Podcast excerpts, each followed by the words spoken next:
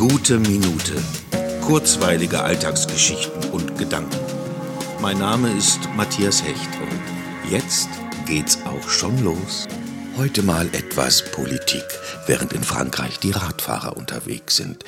Wir sind das Volk, Widerstand, Freiheit. Ja, diese Zeiten sind wirklich besonders anstrengend, besonders herausfordernd, wie man so schön sagt. Nicht, dass es für alle Menschen schon krass genug wäre, sich mit der absolut neuen Situation auseinanderzusetzen, es zu schaffen, dennoch positiv nach vorne zu sehen. Ausgerechnet in der Phase, als wieder einige Dinge möglich wurden, kommen Menschen zutage, die einem eines deutlich aufzeigen.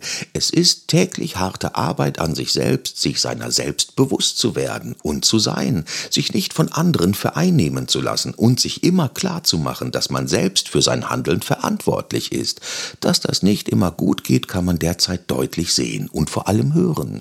Es ist schon absurd, mit welch widersprüchlichen Aussagen wir es gerade zu tun haben. Mit Humor betrachtet könnte es sich auch um einen Wochenendausflug eines Dialektikkurses handeln.